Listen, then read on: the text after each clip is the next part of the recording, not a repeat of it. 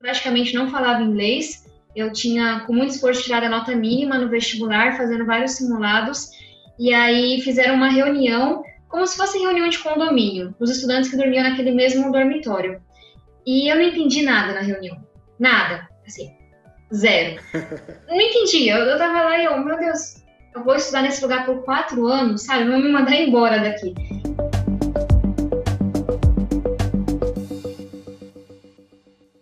Nossa missão aqui é divulgar a ciência, a universidade, o conhecimento de modo geral. Você pode se engajar nessa missão curtindo a nossa página, marcando o sininho, é, curtindo a nossa página do Instagram, ou seja, participando mais ativamente do nosso canal. Obrigado. Hoje temos uma visita ilustre aqui no nosso canal. É, é, estamos aqui com a deputada Tabata Amaral. É, ela nasceu em novembro de 93. Ela tem apenas 26 anos, é filha de um cobrador de ônibus e de uma bordadeira da periferia de São Paulo, é, Vila Missionária, em São Paulo, e é deputada federal pelo PDT, foi a sexta deputada mais votada em São Paulo, com mais de 260 mil votos.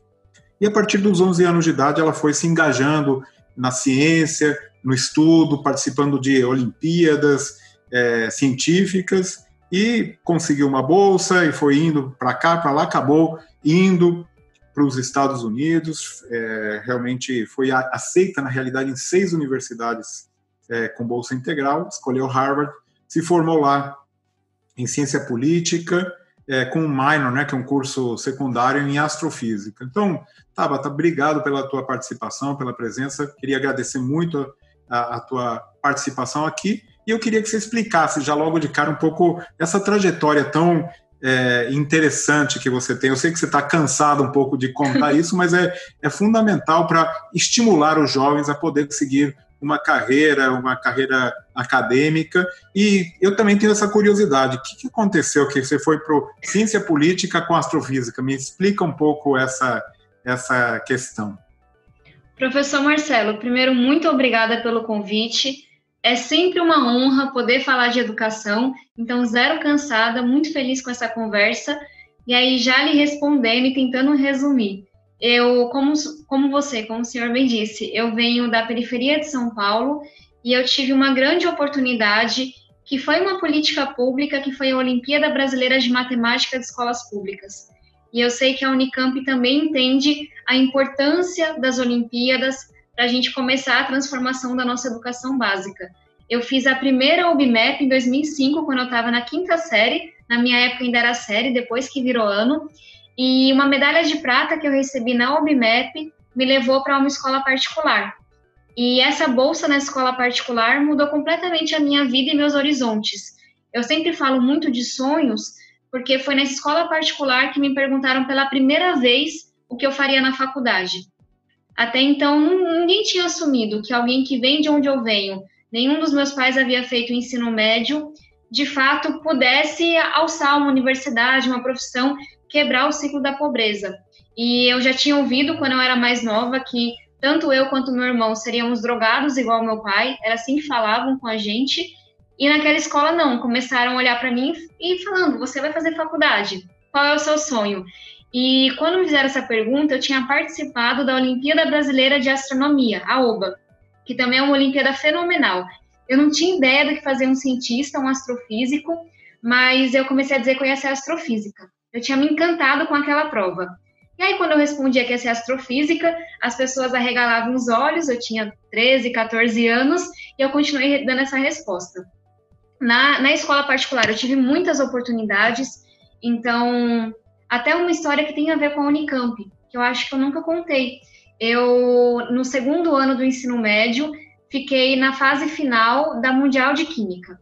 Então, estava prestes a ser selecionada para a equipe que iria para a Olimpíada Internacional representando o Brasil. E a gente teria duas semanas de curso na Unicamp para poder fazer a última prova. E, enfim, naquela época meu pai estava muito doente já, estava afastado do emprego, minha mãe desempregada, e começou a faltar dinheiro para tudo, para transporte, para alimentação. Eu peguei, fiquei com gastrite na época, e eu falei com meu professor de química, o professor Rubens, que eu não iria o curso na Unicamp, porque estava muito difícil, sabe, fazer, fazer a escola normal, quem dirás aquilo. E ele não arrancava a verdade de mim, porque eu achava que era motivo de vergonha. Eu não sabia naquela época que dependência química era uma doença como outra qualquer. E ele foi, foi, foi, conseguiu que eu dissesse a verdade, me convenceu a ir para o curso na Unicamp e convenceu a minha mãe que a escola começaria a nos ajudar cada vez mais. Então, eles entenderam que, para além da bolsa de estudos, eu precisaria de apoio para me alimentar, para ter um lugar onde ficar quando eu tivesse que ficar até mais tarde na escola, para pagar o transporte, para ter uma roupa para ir uma premiação. Então, minha escola realmente, assim, meus professores transformaram minha vida de uma forma inimaginável. Eles olharam a pessoa que havia em mim, não só um númerozinho. E assim eu fui para cinco competições mundiais é, representando o Brasil de astronomia, astrofísica, astronáutica, química, sempre a única menina, então me aproximei muito dessa luta por mais mulheres nas ciências também. E foi assim, com a ajuda de muitos professores, com bolsas de estudo, que eu fui aceita em seis faculdades americanas. E aí, para encerrar essa resposta, quando eu cheguei nos Estados Unidos, eu, enfim, estava bastante desesperançosa e sem propósito mesmo. Assim que eu fui aceita em Harvard, eu acabei perdendo meu pai para as drogas e aquele foi o ano mais difícil da minha vida. Eu quase não fui para os Estados Unidos, na época eu fazia física na USP, quando meu pai faleceu. Eu saí da USP, eu cheguei a dizer não para seis faculdades que tinham me aceitado, porque, e aí eu falo de sonhos, né? Na minha cabeça, eu tinha perdido meu pai como se fosse em troca pela minha aceitação em Harvard. Eu me culpava muito, porque eu era a metida besta que tinha achado que alguém como eu faria faculdade no exterior. E foram meus professores que me convenceram que eu deveria ir para Harvard. E quando eu fui, eu tinha muito claro que eu só iria para que outras pessoas tivessem aquelas oportunidades que eu tinha tido. E aí o sonho de ser astrofísica já não fazia muito sentido para mim, mas eu ainda era apaixonada pela matéria. Foi assim que eu encontrei o caminho da ciência política, entendendo que isso me permitiria trabalhar com educação. Continuei com o estudo com o minor, que é o curso secundário em astrofísica, e tenho essa formação bastante diferente. E foi assim também que eu me tornei uma ativista pela educação. Uma longa resposta, mas para explicar um pouco o porquê vamos de aproveitar, e vamos aproveitar, política. Vamos aproveitar então que você é astrofísica, fazer uma pergunta que pode parecer meio boba, mas é importante hoje em dia. A Terra é redonda? Professor, que momento é esse que a gente está vivendo? Talvez você consiga explicar mais do que eu. Me dá tanto medo esse culto à ignorância, como os líderes mais importantes das maiores democracias pararam de ouvir os cientistas, pararam de olhar para o conhecimento, essa desvalorização da profissão professor, da educação. Eu brinco que a gente precisa muito de um novo iluminismo. E quem sabe a pandemia nos dê essa oportunidade, porque se tem alguma coisa que a gente está aprendendo com o coronavírus, com essa tragédia, é que o conhecimento salva vidas.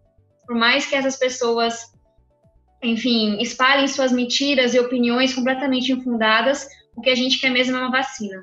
Então, é assustador. Enfim, a Terra é redonda, minha gente. Tem um trilhão de comprovações disso. E a gente precisa valorizar o conhecimento e deixar esse culto ao obscurantismo, à ignorância que a gente está vendo.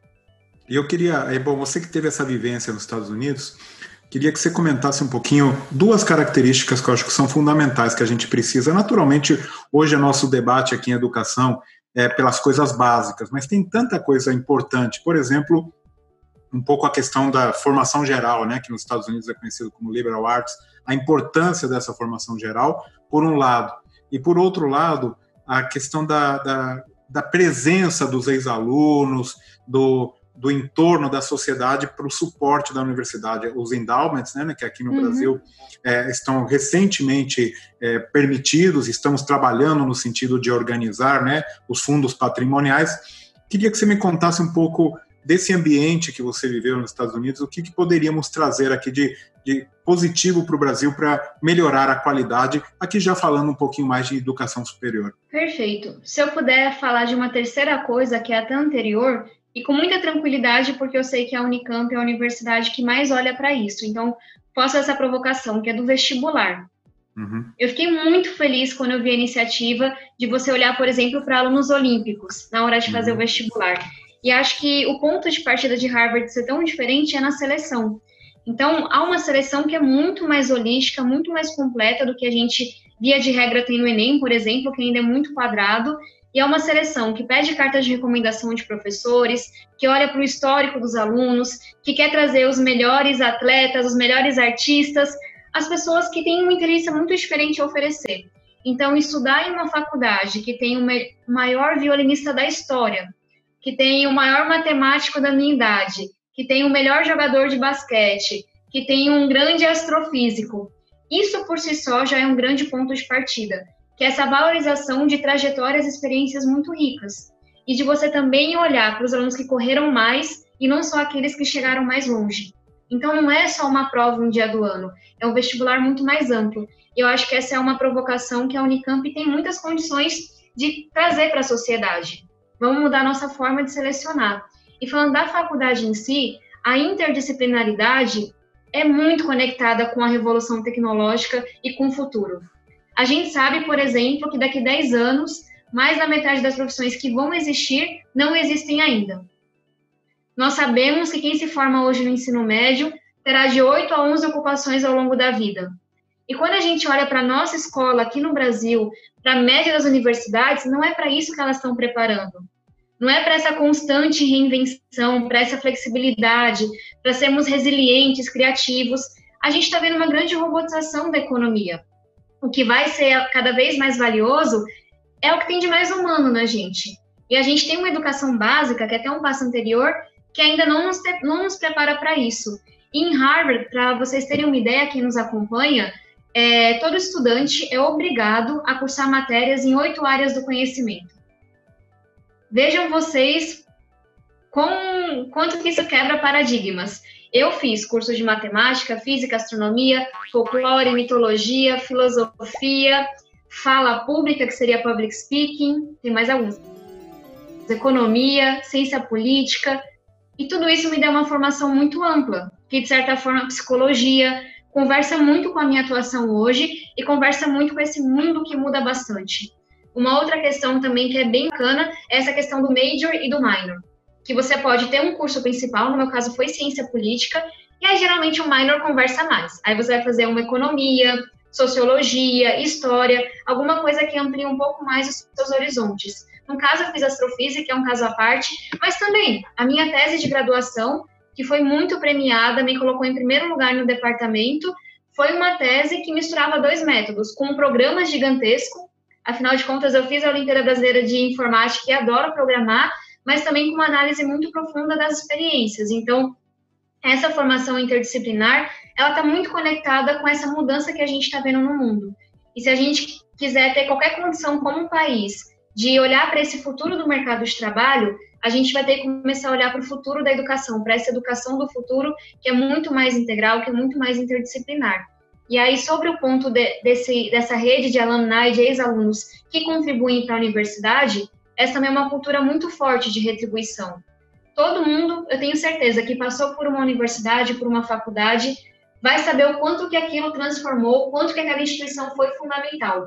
Em Harvard, há uma cultura muito grande de, a cada cinco anos, você reúne os ex-alunos, você doa para a sua faculdade, porque é uma maneira de você retribuir para a sociedade que lhe deu aquela oportunidade infelizmente, uma cultura que ainda está começando no Brasil. Curioso é que agora, com a pandemia, aconteceu isso. Aqui na Unicamp, a gente fez em pouco tempo, organizamos voluntariado, organizamos doações, e realmente, no momento que a gente faz, pede, organiza, a sociedade responde. Eu acho que o ser humano ele quer retribuir. Falta uhum. mais a gente implementar essa cultura mesmo. Agora, conta um pouquinho, então, dessa transição você voltou para o Brasil e, e, e, o que, que te levou para a política? Que conta um pouquinho os teus passos. Eu sei que você andou também por Sobral, no Ceará, por é, outra série de iniciativas. Você criou coisas novas. Conta um pouquinho aí. Passou pelo terceiro setor. É, conta um pouco aí a tua trajetória até chegar no dia de hoje aqui como deputada federal. Eu cresci muito distante e descrente da política. E eu acho que isso é verdade para muita gente no Brasil. Eu não conhecia nenhum político. É, nas campanhas eleitorais é uma coisa mais antiga, que era muito comum em ocupações, periferias, se dividiam as comunidades e falavam: olha, Fulano pega voto aqui, não sei quem pega voto ali. Chegava na minha casa para querer pintar um número no muro e era isso. É, isso era política para mim. E eu sou uma grande defensora de que a gente tenha educação política e cívica nas escolas, porque demorou para saber o que fazia um vereador, o que fazia um deputado, quem cuidava da linha de ônibus. Então, isso para dizer que eu tinha muito preconceito com a política. Eu, desde o ensino médio, atuo na luta por uma educação de qualidade, mas eu via a política quase como se fosse uma barreira. Aquele inimigo que atrapalhava os meus esforços. Esse era o meu preconceito. Tanto que quando eu cheguei na faculdade, eu só fui considerar a ciência política porque eu estava em um ambiente que valorizava muito as ciências sociais.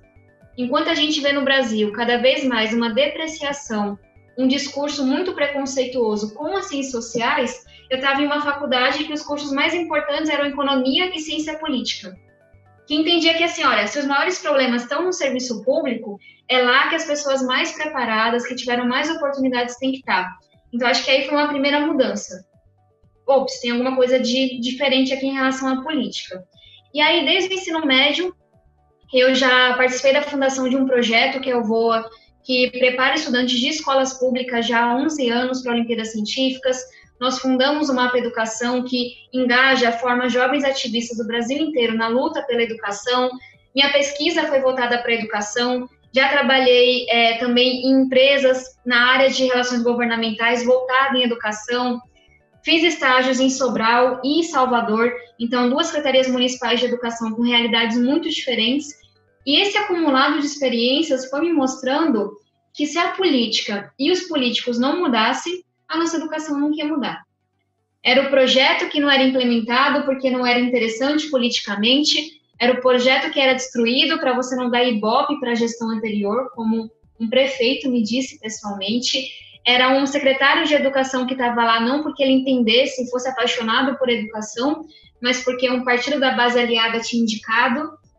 E aí eu fui vendo que a gente tem as respostas.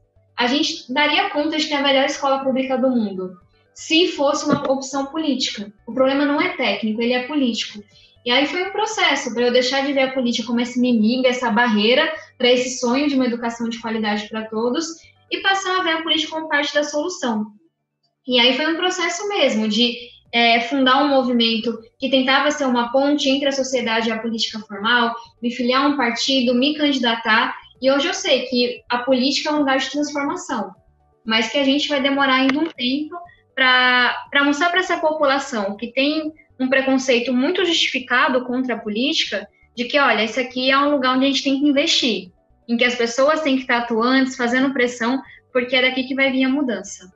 E você sofreu também, percebeu na pele aí, quando logo que entrou como deputada, você me comentou que sofreu aí com machismo, com gente achando que você era muito nova, com pessoas te, te desprezando, né, simplesmente pelo fato de ser mulher, ou seja, é, é realmente uma. Você viveu aí uma situação muito é, complicada no início, e espero que tenha mudado, né? Porque você soube se impor. É, é, é um pouco essa, essa, essa tua luta hoje. Comenta um pouquinho da tua luta aí de engajamento feminino, como que tá, como que você está é, direcionando aí a tua atuação como deputada. Desde que eu participo das Olimpíadas Científicas, participava como estudante, que eu fui percebendo que havia uma barreira extra por ser mulher, que eu tinha que me provar mais do que os meus colegas, que me faziam piadinhas idiotas do tipo você é um menino disfarçado de menina porque você é bom em ciência e que constantemente me diziam que aquele não era o meu lugar. Mas na ciência, no final das contas, você pode fazer uma prova, apresentar um estudo e falar, olha, é sim o meu lugar, eu tenho capacidade. E quando eu fui para a política, eu vi que era ainda mais difícil, porque diziam em uma comissão que eu não tinha capacidade de ser relatora. Eu, em 2019, recebi um prêmio do Congresso em Foco como melhor parlamentar do ano, entre os 513. E isso não importa. Por mais que eu tenha estudado, por mais que eu estude todos os dias, vai ter alguém que vai dizer que você, como já disseram em um microfone também, que eu sou burra, que aquele lugar não é para mim, que eu sou nova demais, que minha voz é assim, que a minha aparência não sei o quê. E é um processo para você assim como foi para mim na ciência, de entender que, olha, isso não tem nada a ver com a minha capacidade, tem a ver com o preconceito dos outros. Porque acho que o maior risco é a gente começar a se questionar. E eu já questionei muito a minha capacidade por causa do preconceito das pessoas. E aí, uma coisa que eu fui, enfim, aprendendo nesse um ano e meio de deputada é o quanto faz falta um congresso, assembleias legislativas, câmaras municipais que tenham mais a cara do Brasil que tenham mais diplomas de realidade. E aí eu falo isso porque quantas pessoas pensando no ensino superior sem nunca terem pisado em uma universidade pública? Quantas pessoas pensando em educação básica sem nunca terem entrado em uma escola pública? Quantas pessoas pegando o transporte sem nunca terem, sabe, ido para a Sé às 5 da tarde tentando entrar em um metrô? Então, para mim isso veio muito forte, que a nossa política precisava de mais representatividade, mais gente que trouxesse experiências e visões de mundo para a gente fazer políticas públicas para todos e todas, e não só para um pequeno grupo. E a isso se refere à luta por mais mulheres na política, por mais negros, mais periféricos, gente de todo jeito, sabe? Que fale desse Brasil tão diverso que nós temos. E aí uma luta que para mim é muito especial é a luta por mais mulheres na política. Faz menos de 90 anos que nós mulheres podemos votar e sermos e ser eleitas aqui no Brasil. Então não é à toa que esse tanto de barreira existe faz menos de 10 anos que construíram um banheiro dentro do Senado. Ou seja, as senadoras tinham que sair e ir até um restaurante para poder ir ao banheiro, que são pequenos símbolos que falam de um problema muito mais amplo. De cada 10 prefeitos no Brasil, só uma é mulher. De cada 100 parlamentares, só 15 são mulheres. Então, e aí é uma luta muito longa, posso contar mais em outro momento, mas quem quiser acompanhar, tem um projeto que a gente está construindo, que é o Vamos Juntas na Política, arroba Vamos Juntas na Política nas redes, e nós estamos apoiando candidatas a prefeita e vereadora nesse ano de todos os partidos que querem também ocupar o seu lugar na política. E então, já para ir finalizando, Tabata, você é, me mandou aí uma foto, que a gente tem um quadro aqui que é arqueologia acadêmica. É, é a tua formatura, é isso? Conta um pouquinho da foto que você mandou. Essa é uma foto na minha formatura. Obviamente, eu estava extremamente feliz. E lá comigo estavam a minha mãe, o meu irmão, uma pessoa da escola que me deu a bolsa, que foi fundamental, que é a Silvinha, que trabalha na administração da escola, e também uma grande amiga, que é a Lígia. Então, eu estava assim muito feliz. Muito bom poder recordar esses momentos. E também a gente pede que o nosso convidado aqui é, indique, comente, fale sobre um ou mais livros que quer recomendar, que está lendo ou que marcou a vida. É, você podia comentar? Ó, oh, esse aqui tá fácil. Eu comentei dessa vontade de termos um novo iluminismo, né? Que é deixa para lá a ignorância, o obscurantismo, vamos olhar para o conhecimento. Eu comecei a ler esse livro do Steven Pinker, que é o Novo Iluminismo, eu ainda não terminei, então não posso ainda fazer é, trazer muitos comentários, mas eu participo, enfim, eu estou fundando com uma galera um clube do livro que chama Nosso Lugar de Leitura. E aí esse é o segundo livro que estamos lendo juntos. A gente começou pelo Todos contra Todos, o Leandro Carnal. Esse é o segundo. E aí eu não posso recomendar, mas eu estou gostando muito por enquanto. E eu acho que ele cabe muito nesse momento em que as pessoas precisam olhar mais para a ciência. Então, depois eu, eu trago mais comentários sobre ele. Muito bom. E agora a gente finaliza com um breve ping-pong, que você. Que eu vou te perguntar algumas coisas, te pegando de surpresa. Então, é, eu queria que você comentasse aqui a melhor lembrança tua da graduação. Eu acho que foi o dia que eu entreguei minha tese de graduação. Em Harvard, a gente não tem TCC. Para fazer uma tese, tem que fazer alguns cursos a mais, o que já foi bastante difícil. E aquelas 180 páginas me custaram muito suor, lágrimas, noites viradas. Eu entreguei às 5 da manhã, porque eu não tinha conseguido terminar a noite, a impressora travando, aquela confusão. E ela fala muito do meu sonho de uma educação de qualidade. Então, eu estava descabelada, cansada, com muito sono, mas acho que foi um momento assim mais de realização da faculdade. E, e, a pior lembrança? Não sei se é a pior, mas a que me vem à cabeça é da minha primeira semana em Harvard. Eu praticamente não falava inglês, eu tinha com muito esforço tirado a nota mínima no vestibular, fazendo vários simulados, e aí fizeram uma reunião, como se fosse reunião de condomínio, os estudantes que dormiam naquele mesmo dormitório. E eu não entendi nada na reunião, nada, assim, zero não entendi. Eu, eu tava lá e eu, meu Deus, eu vou estudar nesse lugar por quatro anos, sabe? Vão me mandar embora daqui. E aí tinha um rapaz da Guatemala do meu lado que percebeu meu desespero e começou a falar para mim em espanhol o que estavam dizendo. Mas assim, não era que eu estava viajando, eu ia estudar naquele lugar. E aí eu me lembro que eu virei a noite chorando porque eu achava que eu nunca ia aprender inglês. E aí foi, foi bem horrível. Não sei se foi o pior, mas foi assim um trauma bem grande. Bom, e, e não sei se você pretende, provavelmente sim, fazer um mestrado, um doutorado, uma, um pós-doutorado. Queria que você comentasse aí um, sonho, um campus do sonho, uma universidade onde você gostaria de é, aprofundar o seu conhecimento. Eu tenho muita vontade de fazer um mestrado ou um doutorado em economia, e aí voltado mais para a intersecção com políticas públicas, com educação, porque, enfim, eu sou apaixonada por números. Eu, antes de me candidatar, eu estava já pesquisando para fazer o meu application para que é o vestibular, né, para Oxford, para Cambridge, para London School of Economics, e acabou sendo interrompido. Então, não sei quando isso vai acontecer, mas quero sim continuar estudando.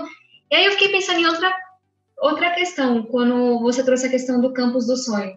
Talvez um campus interdisciplinar com estudantes do mundo todo, como eu tive nos Estados Unidos aqui no Brasil. Então, quem sabe a gente não possa, quem sabe não pode ser a Unicamp, essa nossa faculdade que traz estudantes do mundo todo, porque isso faz muita diferença para a nossa formação. Então, uma resposta nessa linha. Muito bom, sem dúvida. É, e algum ídolo seu, um ídolo brasileiro, que você é a primeira pessoa aí que te vem à cabeça? Eu penso muito no Darcy Ribeiro, porque, de certa forma, ele contribuiu muito para a educação pública que a gente tem hoje. E mais que qualquer político, eu quero ser lembrada como alguém que contribuiu para que nós tivéssemos uma educação de muita qualidade. E uma aula inesquecível? Teve uma que foi importante para eu mudar o curso. É, no primeiro ano da faculdade, por essa obrigação de fazer estudos em oito áreas do conhecimento, eu fiz uma aula com Levitsky, que é o autor de Como as Democracias Morrem. E nessa aula, ele era uma aula comparativa, política comparativa da América Latina, e a gente debatia a história política, a economia, a desigualdade.